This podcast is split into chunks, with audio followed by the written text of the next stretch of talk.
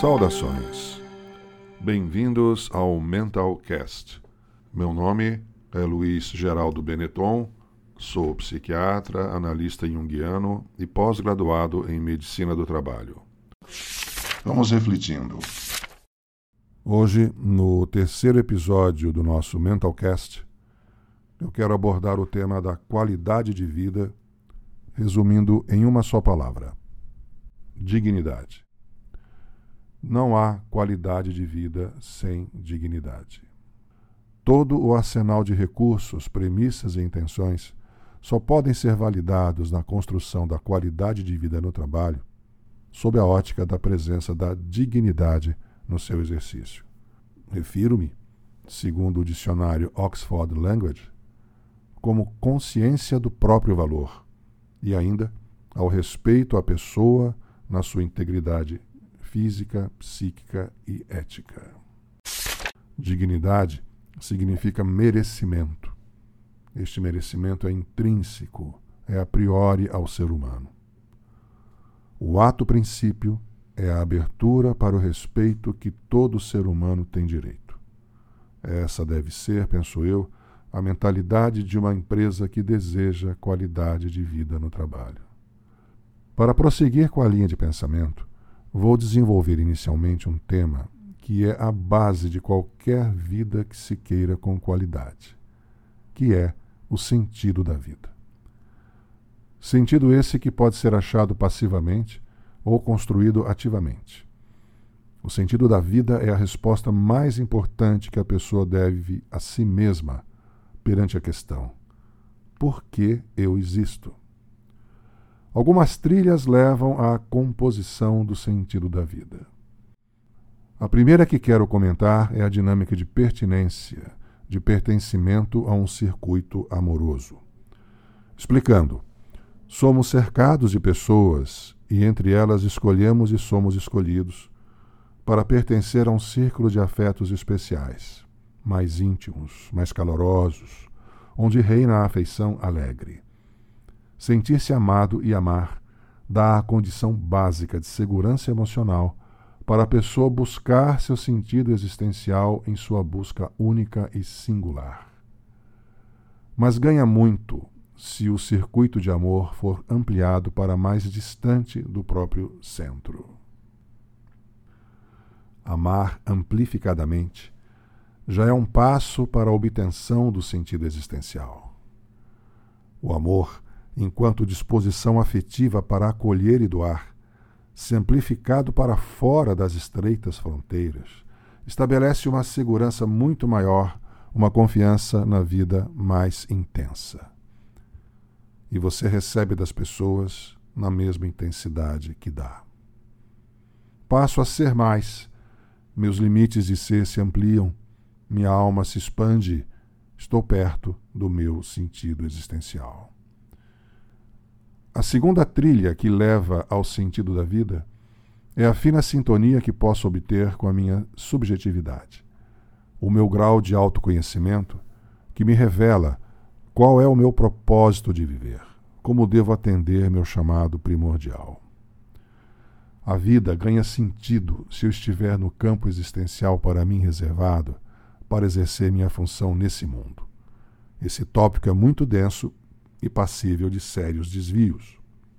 A atenção seletiva para minha carreira existencial não tem que culminar em sucesso, grandiosidade e enriquecimento, mas em uma introvertida realização dos potenciais que me compõem. Aí então, tudo o que eu fizer passa a irradiar uma espécie de energia de força transformadora. Eu estarei no lugar certo no tempo certo, e a manifestação extrovertida desse processo deve ser cultivada em uma atmosfera afetiva amorosa em direção ao outro. A terceira trilha é a aproximação com a arte e com o belo. A arte e o belo não só ornam o sentido da vida, como alimentam a alma de possibilidades de transcendência e de superação. O coração embebido em arte e beleza perdoa mais facilmente e mantém a ligação com esse pedaço abstrato do mundo que é uma fonte de inspiração. A contemplação faz o ser se levantar de seu decúbito horizontal, eleva a sua visão de mundo. A arte perfuma o sentido da vida. E a quarta e última trilha para o cultivo do sentido da vida é o escrever da própria biografia, em uma narrativa que agregue sentido, até mesmo nas visitas aos abismos, até nos piores momentos da vida. Eu ponho sentido nas passagens que compõem minha própria narrativa sobre mim mesmo. Assino embaixo a autoria de um sentido existencial a partir da minha vida vivida. A consciência do próprio valor, como citei no início, é sinônimo de dignidade. Ter claramente um sentido existencial é digno do ser humano. Mas esse processo de autoconhecimento pode sofrer sérios desvios, como eu já comentei. Um desvio nessa jornada pode se dar na forma da pessoa dispor seu tempo em práticas que o distanciem de seu centro. O mundo do trabalho ou melhor ainda, a organização do trabalho, pode em muito cooperar para esse desvio.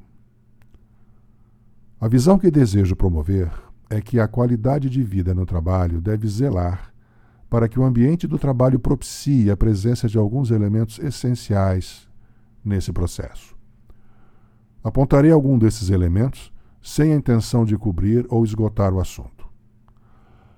Sabemos que a organização do trabalho muitas vezes não zela por alguns cuidados sutis que muito contribuem para a queda de satisfação do trabalho em seu ambiente laboral. O fator reconhecimento já está consagrado na literatura sobre gestão de pessoas como principal fator de satisfação.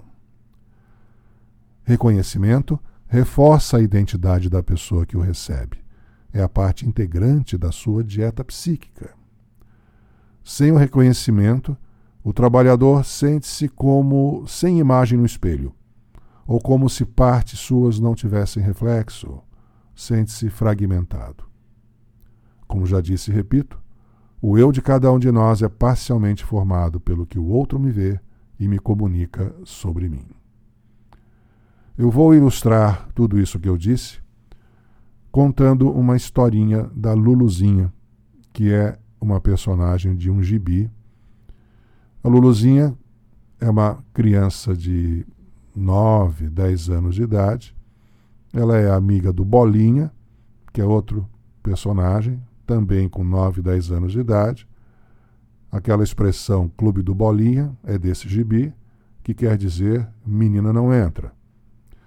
Muito bom. Certa vez a Luluzinha encontra o Alvinho, que é um outro personagem do gibi, que é um menino de 5, 6 anos de idade, vindo em direção a Luluzinha, chorando, chorando, chorando. Aí a Luluzinha o acolhe, senta com ele na calçada e pergunta: Por que você está chorando, Alvinho? E o Alvinho conta que naquela manhã ele recebeu a visita de diversos parentes ele recebeu a visita da tia Olga, do tio João, da avó Anastácia e do avô Daniel. E cada um dizia ser sua uma parte do rosto do alvinho. O nariz era da tia Olga, os lábios vieram do tio João, as orelhas vieram da avó Anastácia e o queixo veio do avô Daniel. O Alvinho, quando ouviu isso, ficou muito chateado, começou a chorar e saiu de casa chorando e até encontrar Luluzinha. A Luluzinha, então, ouvindo essa história, fala: Alvinho, eu vou te contar uma historinha. Aí o Alvinho percebe que vai ouvir história, para de chorar e começa a ouvir.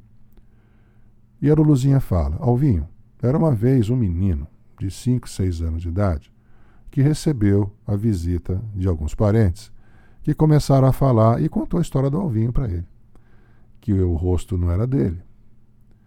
Aí esse menino ouviu tudo aquilo dos parentes e, igualmente ao Alvinho, começou a chorar e saiu de casa bravo, chorando, chorando, e foi em direção a uma floresta que havia lá perto.